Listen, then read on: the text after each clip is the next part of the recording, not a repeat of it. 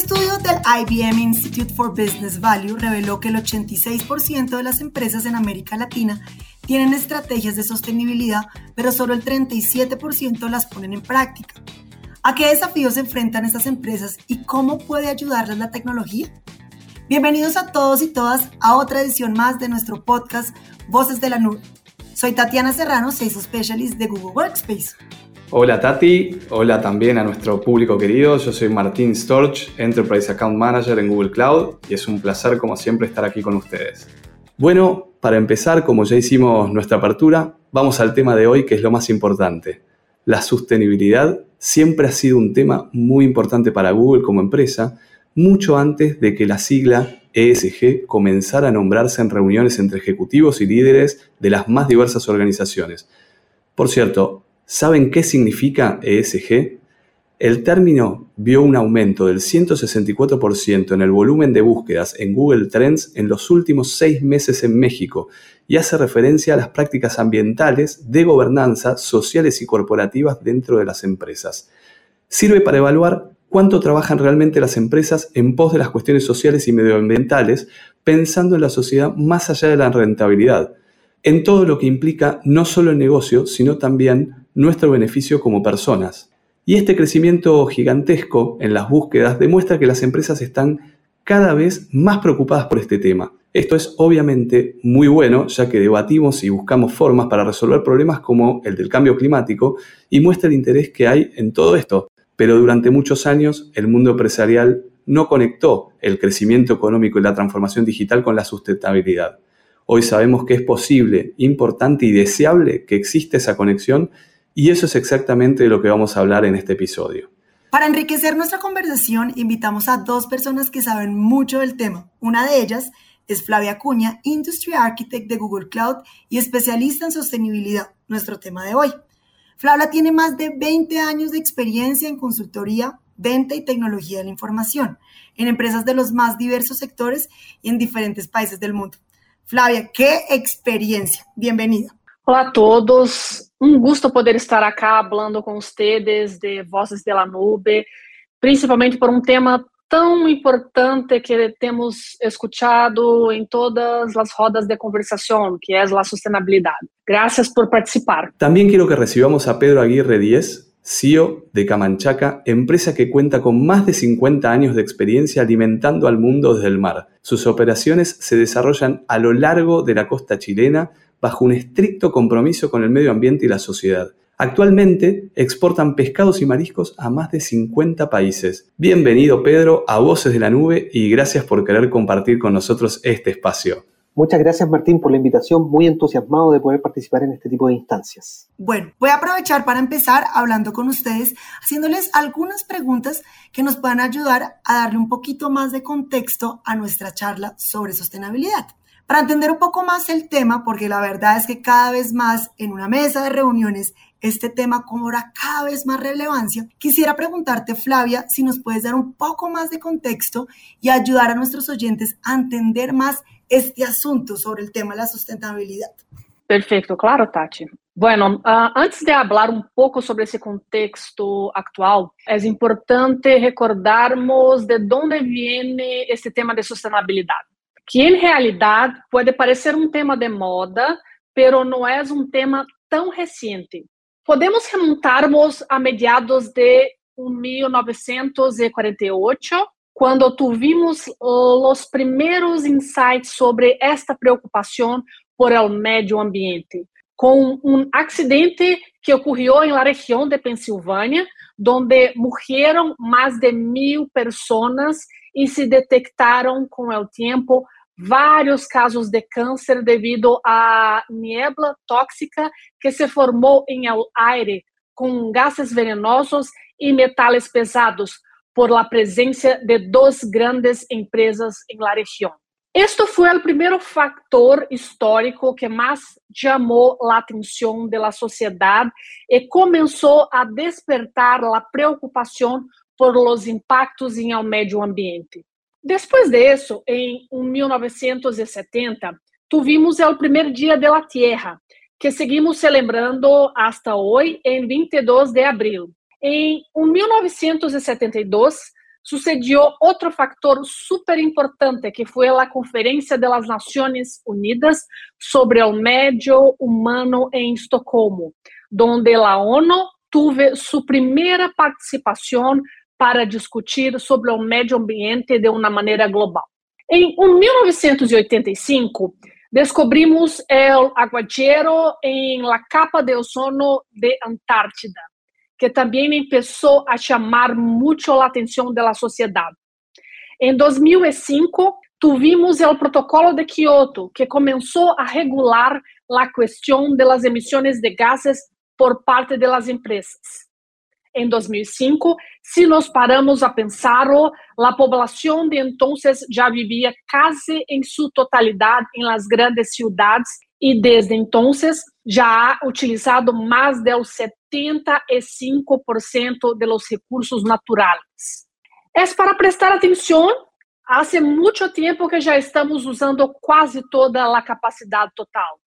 En 2008, Um informe do Serviço Mundial de Monitorização de Glaciares señalou uma forte aceleração do derretimento de los glaciares. E há 30 anos tuvimos Rio 92, que também foi um rito muito importante para chamar a atenção da sociedade sobre os impactos do ser humano em meio ambiente. Isso seria basicamente um resumo de los principales factores que su sucedieron en este período e abrieron la mente de la sociedade sobre os impactos ambientales, el cambio climático y las condiciones del carbono. Es verdad este punto, Flavia. Hoy en día mucha gente con la que me relaciono está muy preocupada sobre este tema y también están buscando activamente en cómo colaborar sobre este tema en su día a día. Tati, certamente essa situação nos trajo ao momento atual, onde falamos de sustentabilidade com bastante frequência em la vida cotidiana, em discussões de trabalho, em todas as indústrias, e que se centra em el tema da igualdade, a segurança, a pobreza e o cumprimento normativo. E também, claro, os mecanismos estabelecidos para ser e para resolver todas essas coisas. Uh, e é o diagnóstico através do qual medimos a saúde em la sustentabilidade é SG. Pero o que realmente impulsa esta medição ou esta preocupação por los critérios SG está relacionado com a visão atual da sociedade. O câmbio climático e a pandemia, não podemos evitar falar de esto porque em realidade são questões que mostraram quão crítica é a preocupação por la saúde da humanidade em seu conjunto. Vimos quanto impacto esto e quanto detuvo nosso mundo em los últimos dois anos.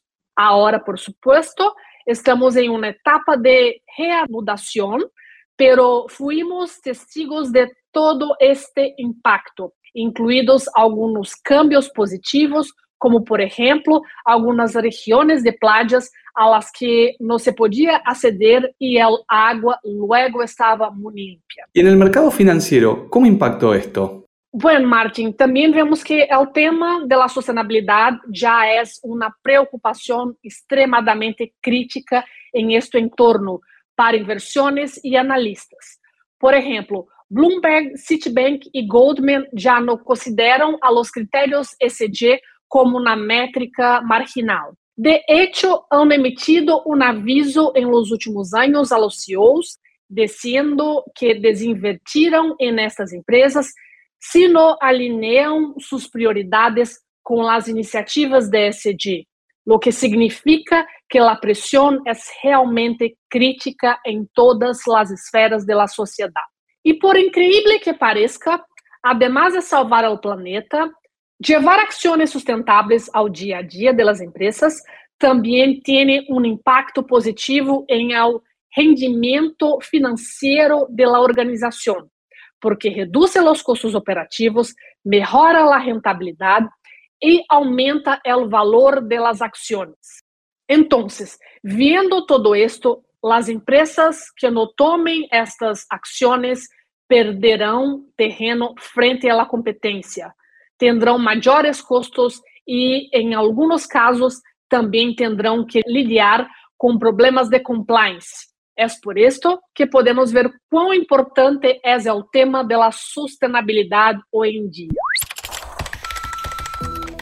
Creo que comparto cada palabra de las que dijiste hasta ahora, Flavia. Creo que muchas veces no tomamos plena conciencia del impacto que tienen nuestras acciones sobre el mundo en el que vivimos y la verdad es que nos olvidamos de que, al menos por ahora, no tenemos otro. Pedro, quería saber más sobre la mirada que tiene Camanchaca sobre esto. Siguiendo al mercado global, el número de empresas alineadas con buenas prácticas ESG en América Latina se disparó en el 2022.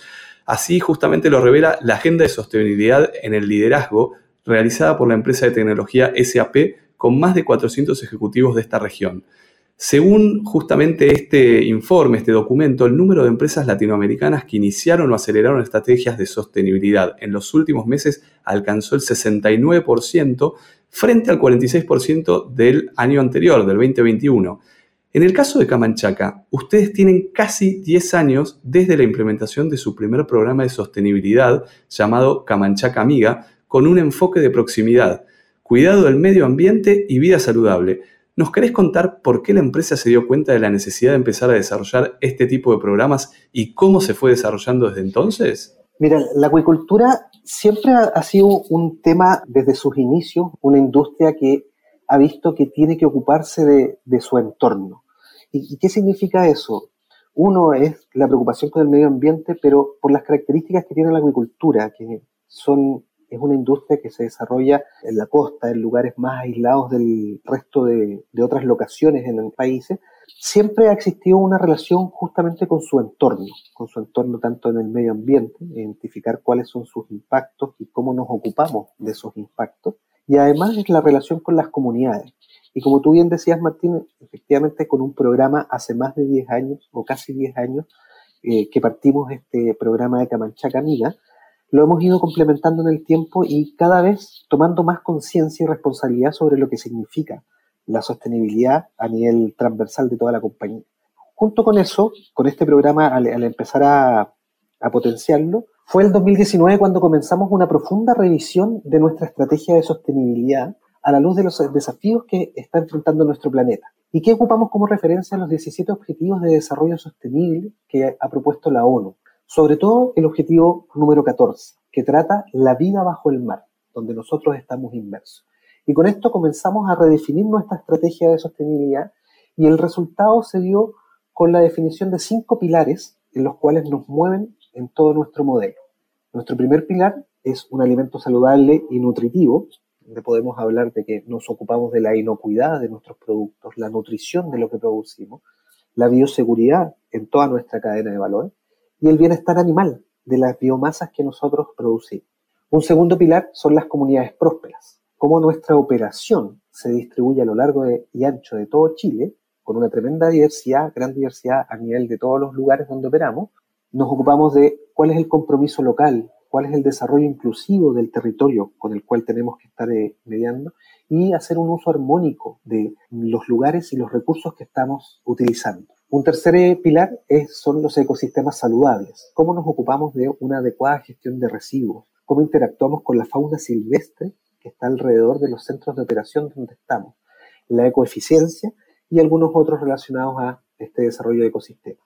El cuarto, el empleo consentido. Cómo nosotros nos le entregamos la conciencia, el compromiso, eh, ingresamos en el ADN de todos nuestros colaboradores en lo que es seguridad, salud, bienestar laboral, el compromiso y el desarrollo también de nuestras personas. Y un quinto, que no lo podemos dejar de lado porque somos una empresa, es en un negocio rentable y responsable.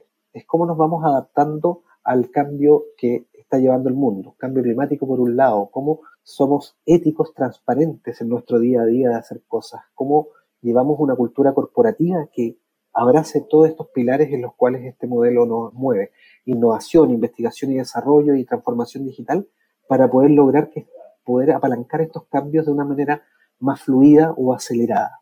Lo entretenido de esta revisión del 2019 de este modelo es que además, junto con el lanzamiento del modelo, lanzamos un propósito de la compañía que para mí es hermoso. Nos propusimos que al 2025 ser carbono neutral.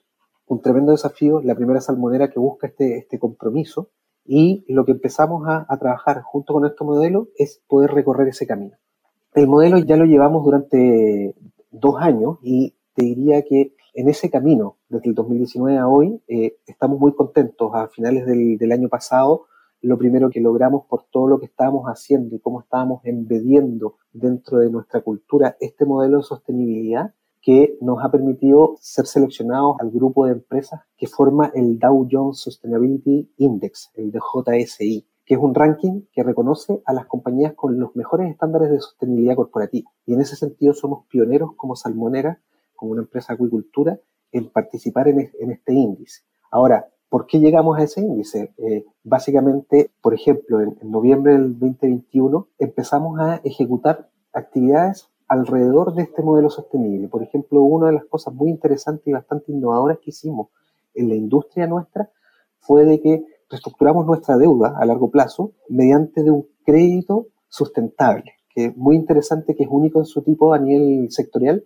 que básicamente nos vincula los márgenes del crédito al cumplimiento de progresos en nuestras métricas de, sustentabilidad. Entonces, como le incorporamos incentivos a nuestro día a día, a nuestro quehacer, a nuestros compromisos financieros, justo con la, sostenibilidad. Adicional a eso, y por los cuales justamente este, fuimos eh, eh, partícipes o estamos participando en este índice mencionado, es porque desde el 2018 que nosotros ya estamos publicando nuestros reportes de sostenibilidad. Y el año pasado ya logramos el primer hito de que eh, sacamos nuestra primera memoria integrada, donde incluimos tanto el desempeño económico como el social, ambiental y de gobernanza corporativa de la compañía. Y bueno, eh, la compañía está compuesta por, por, distintas divisiones, la principal es la de salmones y el resto de nuestras divisiones también se está subiendo a este mundo de, de armar esta, estas memorias integradas donde la sostenibilidad sea, es parte de nuestro día a día. Excelente. Gracias por la respuesta, Pedro y Flavio. Voy a retomar algunos de los puntos que mencionaste para hablar también sobre una encuesta que fue realizada por Google en asociación con un instituto llamado The Harris Poll. Este estudio muestra que el 96% de los ejecutivos entrevistados tienen al menos un proyecto para avanzar con iniciativas de sustentabilidad, lo cual es un índice muy alto, si lo pensamos bien, 96%. Pero este es el punto. De este total, solo el 36% de ellos declaró tener algún tipo de herramientas para medir estas acciones y menos aún, solo el 17% de estos ejecutivos señaló que realmente usa estos conocimientos para optimizar estas acciones en el día a día. La verdad es que con estos números en la mente creo que podemos llegar a la conclusión de que los ejecutivos quieren participar en iniciativas de sustentabilidad, pero encuentran dificultades para recopilar datos, medir y ver el impacto real de sus acciones en el día a día dentro de la empresa. ¿Cuáles son, pues para ustedes, los principales desafíos que tienen las empresas al implementar estas medidas? Bueno, em primeiro lugar, é sabido que a tecnologia pode ajudar muito em la redução das emissões de huella de carbono. Isto pode ocorrer de duas maneiras. A primeira é fazendo a migração de toda a infraestrutura para uma nube que tem ações mais sustentáveis, como é o caso de Google Cloud, aonde pode reduzir, se tiver em ambiente on-prem, 50% das emissões de, de huella de carbono. Ou, además, sobre os pontos que você comentou de ter a data ou ferramentas e não saber como fazer isso. Bueno, a questão de data pode ser bem utilizada através de tecnologias como o uso, por exemplo, de inteligência artificial e machine learning, que muitas vezes não só com o tema sustentabilidade é um desafio muito grande para as companhias, pero utilizando tecnologias como, por exemplo, a Vertex AI de Google, que não necessita de um cientista de data para poder fazer análise da data, você pode agregar inteligência ou generar insights de uma maneira fácil e medir como estão as emissões de carbono por processos de la cadena de valor, ou seja, em la visão de negócio e ao mesmo tempo definir ações ou insights de como reduzir isto com o uso da data, que veio também a data é um, uma das questões mais incríveis para que pueda reduzir o carbono. E em casos também, nós outros de Google, por exemplo, podemos agregar data que vem, por exemplo, de Google Earth Engine, aonde temos incluso bases de dados, algumas que são free, que podem ser utilizadas, ou seja, sem custo, que tem data externa relacionada a questões sustentáveis que podem ajudá-lo a agregar inteligência a las análises que hablé a poco, por ejemplo. Sería interesante si nos podés compartir cómo desde Camanchaca vienen utilizando la tecnología como canal para conseguir justamente sus objetivos de sostenibilidad. Mira, Martín, déjame hablar de, distintas dimensiones. Quiero, quiero hablar un, poco desde dentro de, un área de tecnología y cómo la sustentabilidad la materializamos para un objetivo general de la empresa y también cómo la empresa ha utilizado a favor su, la tecnología. Me gusta verlo desde estas dos dimensiones. Bueno, el 2019 se hizo esta propuesta de ser carbono neutral como empresa al 2025 y nosotros empezamos a trabajar desde tecnología de la información bueno, dado que es el propósito de la compañía, cómo nosotros lo transformamos también en un valor para nosotros y aquellas soluciones que andamos buscando también tengan una componente que permita aportar a ello. Y ahí fue cuando empezamos a construir nuestro roadmap en el camino tecnológico que teníamos que llevar. Eh, nos dimos cuenta de que caminar hacia la nube era la vía, era, la, era el camino, valga la redundancia, que teníamos que recorrer. Y junto con eso nos dimos cuenta que podíamos apalancarnos a la sostenibilidad porque vimos, en particular en Google Cloud, la posibilidad de que efectivamente esta tecnología estaba sustentada, estaba soportada, estaba siendo alimentada por medio de energías renovables. Por tanto, vimos una tremenda oportunidad de decir, aquí hay un apalancador que no solamente se constituye de una serie de KPIs o evaluaciones económicas, sino que también aportan a un propósito que andamos buscando como compañía. Perfecto, se genera una, sinergia fabulosa en ese sentido. Y luego viene cómo la compañía también empezó a utilizar estas tecnologías para ello. Porque uno puede pensar, oye, el que utilicen ahora todos nuestros sistemas que están soportados y viviendo en la nube, eh, no necesariamente ellos desarrollan sostenibilidad, sino que de qué manera comenzamos a trabajar con ellos. Y ahí lo interesante es cómo la tecnología se transformaba en un apalancador, en un acelerador para ellos, para poder obtener la información que ellos tenían o que necesitaban.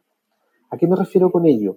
La compañía empezó a tener esta conciencia de manejar su modelo de sostenibilidad y vieron que la consecuencia de esto, desde el punto de vista operativo, es que había que manejar grandes volúmenes de datos. Esos grandes volúmenes de datos no bastaban con tenerlos en una hoja de cálculo Google Sheets, un Excel o, el banco de datos donde correspondiera, sino que teníamos que empezar a brindarles eh, un entorno que, les permitiese ser eh, fluido y oportuno para, para ese tema. Por tanto, empezaron a ver de que la necesidad de apoyarse en tecnologías, en herramientas tecnológicas, era necesario. Y aquí se unieron dos caminos. Probablemente no lo vimos al principio. Estábamos trabajando en lograr una única fuente de información, una única fuente de confianza donde confluyeran todos nuestros sistemas. Y básicamente armamos un data lake en BigQuery en el cual empezamos a concentrar los distintos datos porque sí teníamos que brindarle a la compañía la confiabilidad de que había una única fuente de datos y no esta segregación de información que al final no permitía tomar decisiones en forma adecuada. Y junto con ello empezó a converger la necesidad de que toda esta información que se necesitaba para construir los distintos KPI, o sea, hacer un informe basado en ESG, eh, es una cantidad de KPI enorme que tienes que construir.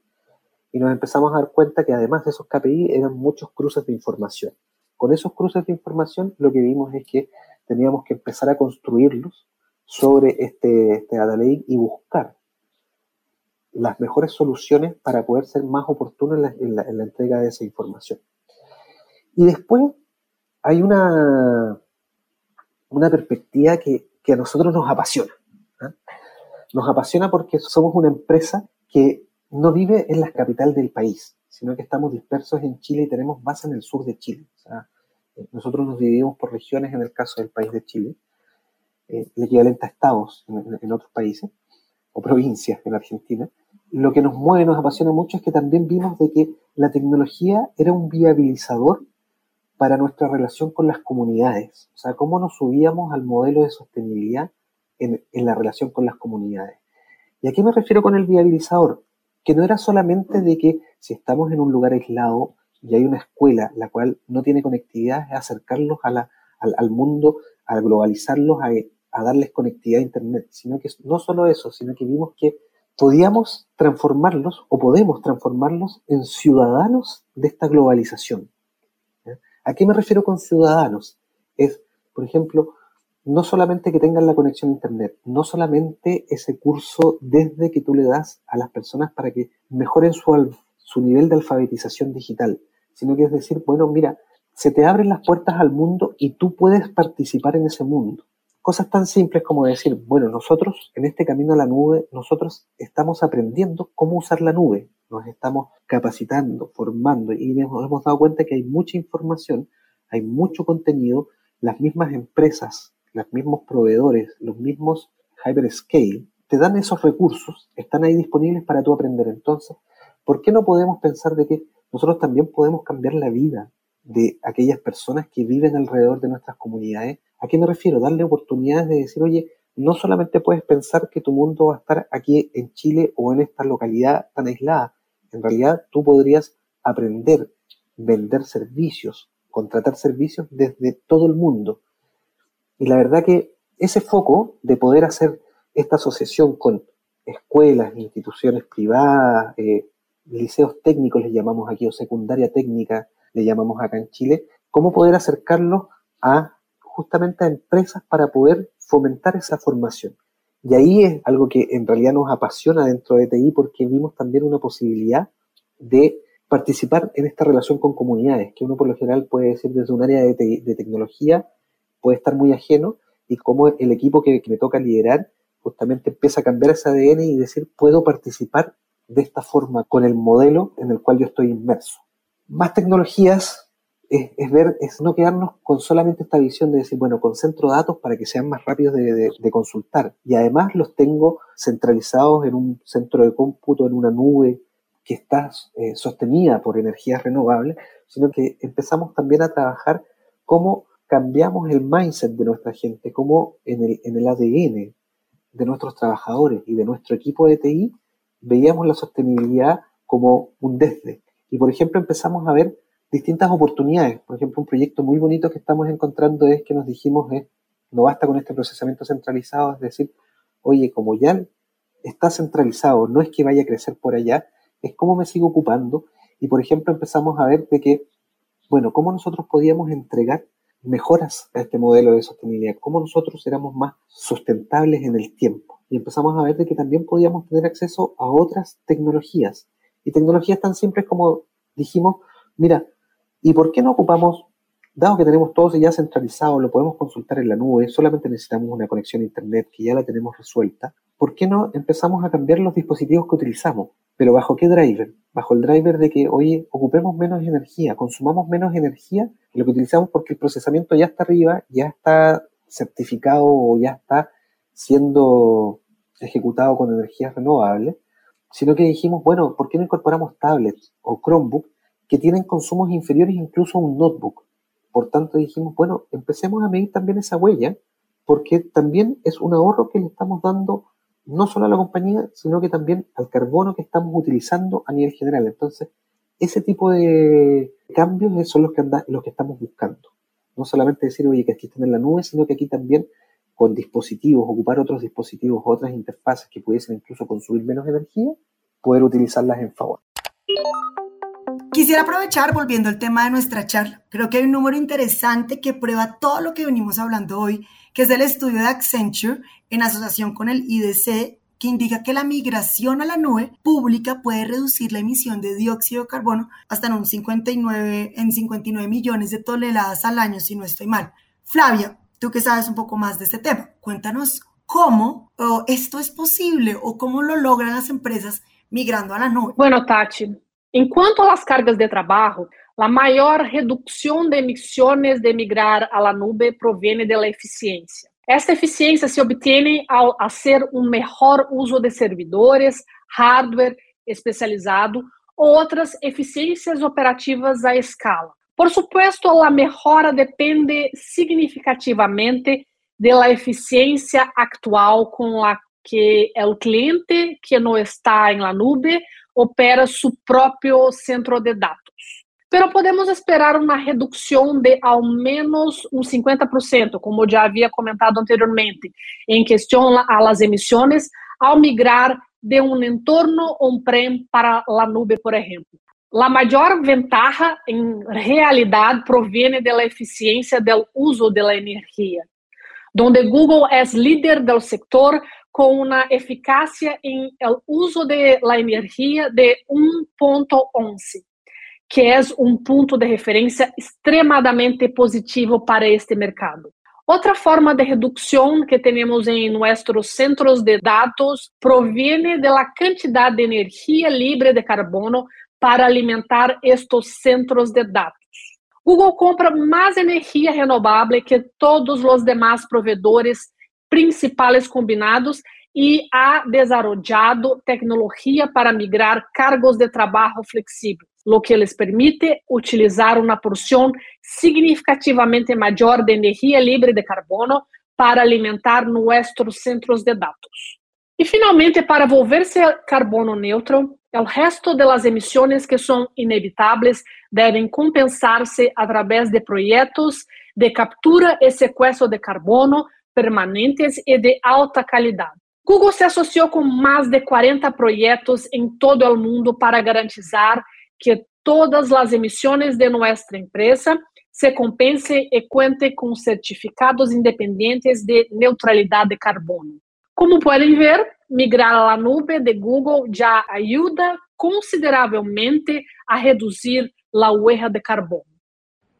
La verdad que está genial poder ver ese potencial para ayudar a las empresas a ser cada vez más sustentables y hacer que este crecimiento empresarial traiga muchos más beneficios en la transformación digital, que es un tema muy importante en la vida cotidiana de todos, ¿no? Está bueno para el mercado, está bueno para el planeta y obviamente está bueno para la gente. Básicamente es bueno para todo el mundo. Para que nos sirva justamente de inspiración a todos, los que estamos de este lado y los que nos están escuchando, me gustaría pedirte, Pedro, si nos podés contar ¿Cuál crees que es el papel de los líderes en las empresas en este proceso de transformación digital sustentable, pero no solo la transformación más tradicional que vemos en la tecnología, sino mirando este mundo más sustentable tanto en cuanto a la planificación de iniciativas como en cuanto a la puesta en marcha de acciones y estrategias, que ya nos comentaste algunas. Sería bueno si, si nos podés aportar algo más a la charla para que nuestra audiencia justamente pueda aprovechar.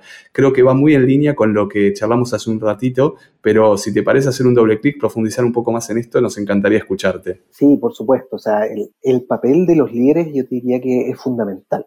Es, es, esencial, es primario que logremos cambiar este mindset, tomamos conciencia de que tenemos que empezar a pensar de una forma diferente.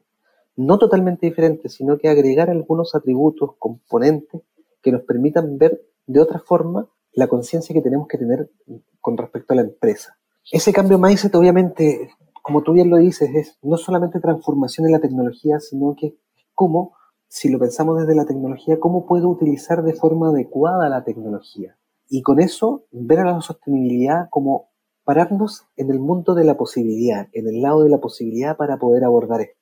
A mí me gusta mucho ocupar eh, el, why not, o sea, ¿por qué no podemos utilizarlo? Saberlo como realmente una posibilidad, o sea, ¿por qué no podemos ver todos los techos donde nosotros tenemos operación, galpones de plantas de proceso, centros de cultivo, eh, llenos de paneles solares?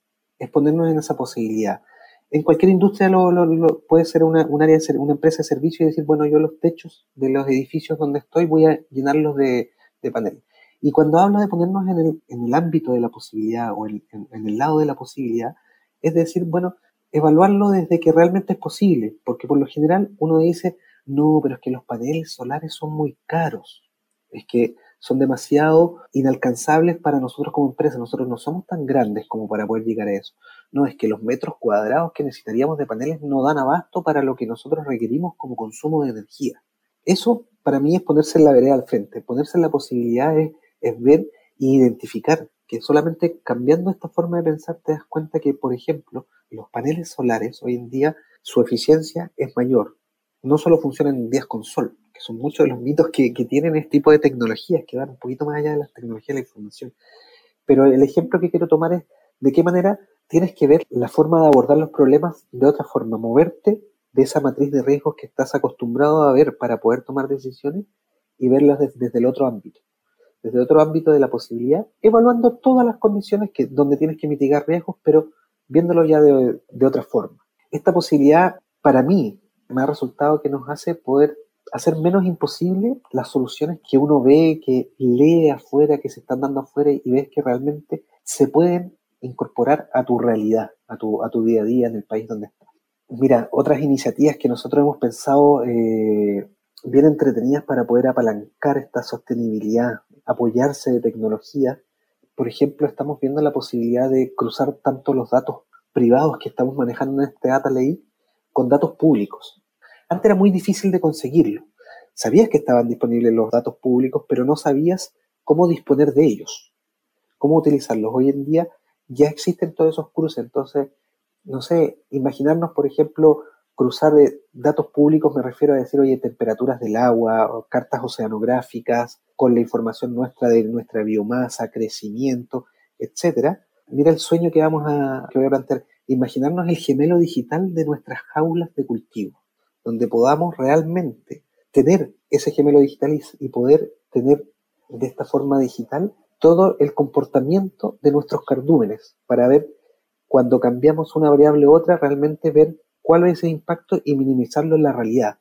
O sea, cosas que antes no podríamos haberlo pensado. ¿eh? Ya estamos pensando, esto es un sueño loco de TI, no el resto de la compañía, pero porque nos ponemos en la posibilidad de que ese gemelo digital nos permite empezar a construir el metaverso de la acuicultura en, ese sentido, donde la, representación 3D es la consecuencia de todos los datos que estoy cruzando y mi gemelo digital que tengo. O sea, ese tipo de posibilidades son los que estamos mirando.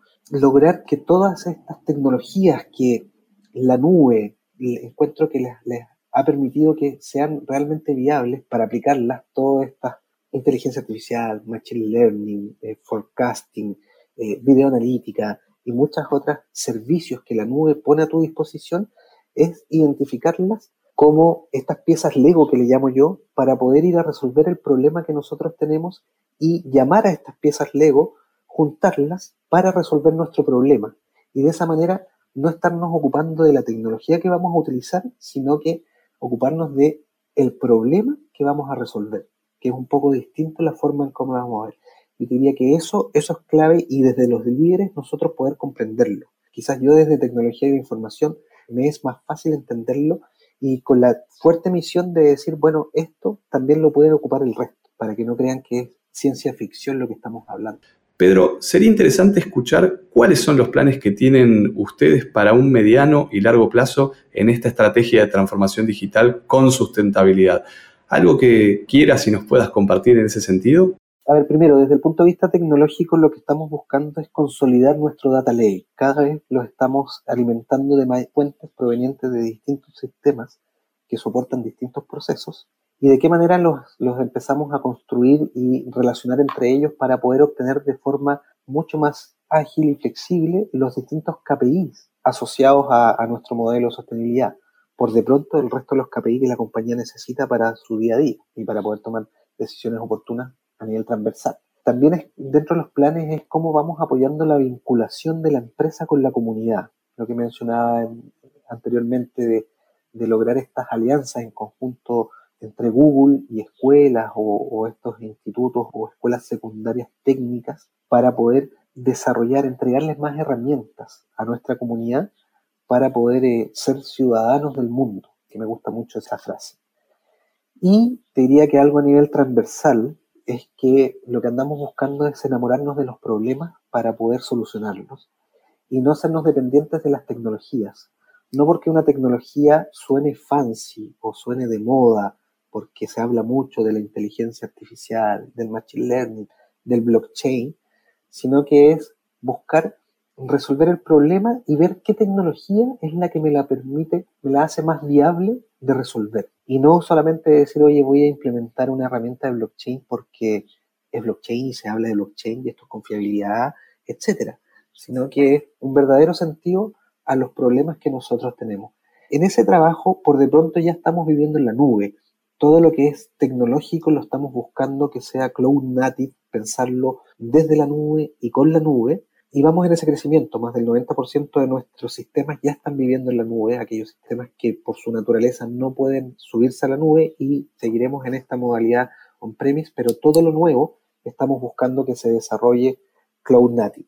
Básicamente esas serían las, las tres líneas. Nuestro data lake, la consolidación de él, cómo nos vinculamos con la comunidad, cómo realmente resolvemos problemas independientes de la tecnología, pero en esta frase de enamorarse del problema y cómo todo lo nuevo lo, pensamos desde la nube y con la nube. Qué rica nuestra conversación de hoy. Muchas gracias Flavia por todo el conocimiento que nos compartiste y gracias Pedro por aceptar nuestra invitación y contarnos un poco sobre las iniciativas de Camanchaca. Deseo que de verdad crezcan mucho más y sigan aportándole tanto a este mundo. Muchas gracias por estar aquí con nosotros hoy. Gracias, Martin, gracias, Tati, e gracias, Pedro, por compartilhar com nós um exemplo tão incrível de uma companhia sustentável que está fazendo a diferença em América Latina.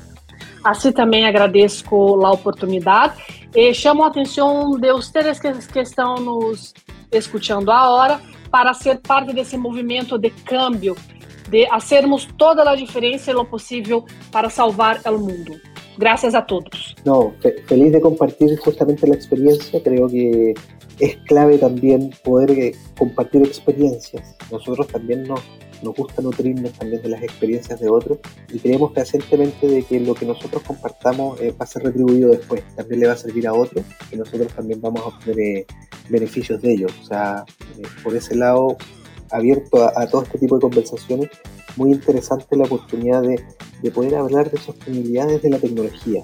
Y así es como termina este capítulo. No, Tati, me gustaría aprovechar esta oportunidad para recordarles que tenemos una dirección de correo electrónico de contacto, así que si tienen información para compartir, quieren hacer un pedido o dejar recomendaciones o críticas, pueden escribirnos a vocesdelanube.google.com vocesdelanube.google.com y la verdad es que vamos a estar más que felices de recibir sus mensajes que nos ayudan a seguir mejorando y enriqueciendo este espacio que queremos que sea de valor para todos. Es cierto, Marty, hemos llegado al final del episodio de hoy y siempre pueden seguir Voces de la Nube desde su reproductor de podcast favorito. Para escuchar todos los lanzamientos de nuestros nuevos episodios, les agradecemos a todos por escuchar y nos vemos en el próximo episodio.